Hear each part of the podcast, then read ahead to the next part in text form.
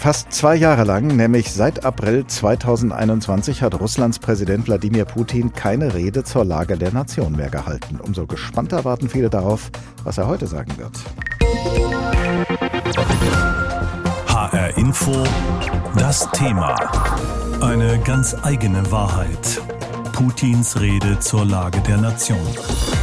Im vergangenen Jahr hatte es eine solche Rede nicht gegeben. Stattdessen startete Putin in der Nacht auf den 24. Februar 2022, also vor nahezu einem Jahr, einen Angriffskrieg gegen die Ukraine. Dieser Krieg, den Putin selbst als militärische Spezialoperation bezeichnet, dauert bis heute an und ein Ende ist nicht abzusehen. Und so wird er wohl auch in der Rede zur Lage der Nation vorkommen, die der russische Präsident um 10 Uhr deutscher Zeit halten wird, wenn es in Moskau bereits 12 Uhr mittags ist. Sarah Pagung ist Politikwissenschaftlerin und Sicherheitsexpertin bei der Körber Stiftung. Guten Morgen. Guten Morgen. Wladimir Putin hatte ja wahrscheinlich nicht damit gerechnet, dass er sich auch nach einem Jahr noch bildlich gesprochen die Zähne an der Ukraine ausbeißt. Was meinen Sie, wie wird er mit diesem Misserfolg rhetorisch umgehen in seiner Rede? Er wird sicherlich versuchen, das eben nicht als Misserfolg darzustellen, sondern vor allen Dingen die ja sehr begrenzten Erfolge, die Russland in der Ukraine erzielt hat, hervorzustellen. Also beispielsweise zu blicken auf die versuchte Eroberung des Donbasses oder auch auf die anderen Gebiete, die man im Süden ähm, erobert hat und natürlich auf den ganz grundsätzlichen Imperialismus und auch die Durchhalteparolen, die wir ja in den letzten Monaten immer wieder gehört haben. Sie beschäftigen sich ja seit Jahren intensiv mit der Politik Russlands im Allgemeinen und mit Wladimir Putin im Besonderen. Sie haben schon viele seiner früheren Reden analysiert. Hat sich seit dem Überfall auf die Ukraine etwas an Putins Rhetorik und Argumentation verändert? Ja, ich würde sagen, dass es deutlich unnachgiebiger, vielleicht auch etwas aggressiver und in Teilen vielleicht auch verbitterter geworden ist. Also wenn wir uns seine Reden über die letzten Jahre anschauen, war es immer mal wieder so, dass er sehr, ja, sehr getragen war von seinem imperialen Gedanken, auch von der, von dem Großmachtstatus Russlands. Das hat sich allerdings seit dem letzten Jahr, würde ich sagen, in wirklich eine Art sehr aggressiven und morbiden ähm, Charakter dieser Reden verwandelt. Die Rede zur Lage der Nation heute ist an die russische Bevölkerung gerichtet. Welche Register kann und wird Putin ziehen, um sich möglichst viel Rückhalt bei seinen Landsleuten zu sichern? Im Ukraine-Krieg sterben ja auch russische Soldaten.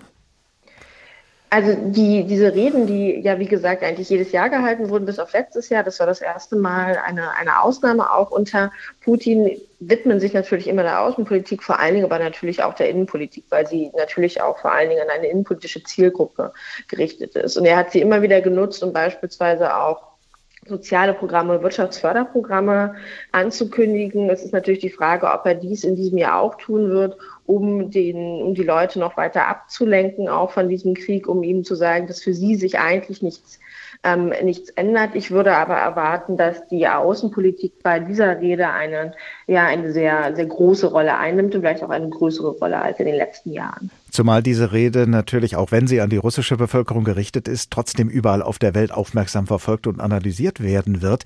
Das heißt, Putin wird auch diesmal deutlich machen, dass er sich nicht allein in einem Krieg gegen die Ukraine sieht, sondern gerade auch in einem Kampf gegen den Westen und die NATO? Das würde ich doch sehr erwarten, weil das ist das Narrativ, was wir auch das ganze letzte Jahr sehen und was sich auch verstärkt. Ähm, nicht nur sicherlich, weil das auch das Bild ist, was, was die Eliten, was Putin selber hat, und zwar nicht erst seit dem Februar letzten Jahres, sondern auch schon länger, sondern weil es natürlich auch eine gute Begründung dafür ist, warum der militärische Erfolg in der Ukraine ausbleibt. Dann muss man eben nicht erklären, warum man nur gegen die Ukraine verliert, die ja eigentlich zuerst mal deutlich kleiner und schwächer wirkt auf dem Papier, sondern weil es eben an sich gegen die NATO geht.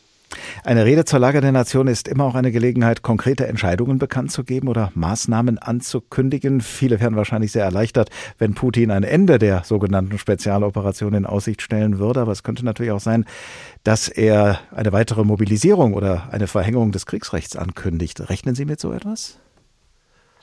Also ich bin ehrlich gesagt sehr unentschlossen, ob wir oder sehr skeptisch, ob wir sowas sehen werden, gerade hinsichtlich der Mobilisierung. Es wurde zwar ein Ende der Mobilisierung ja angekündigt im letzten Herbst, die gesetzlichen Grundlagen dafür wurden aber nicht aufgehoben oder in irgendeiner Form abgeändert. Also rein rechtlich befindet sich Russland nach wie vor in einer Phase der Mobilisierung. Und die Frage ist, ob Russland, wenn es den Bedarf für eine, für mehr Rekruten sieht, das nicht einfach so ohnehin macht, quasi im Hintergrund, um auch nicht die Bevölkerung zu beunruhigen, weil sie es eben rechtlich, wie gesagt, an sich nicht ankündigen oder, äh, oder ändern müssen. Deswegen ist die Frage, ob er das wirklich tun wird.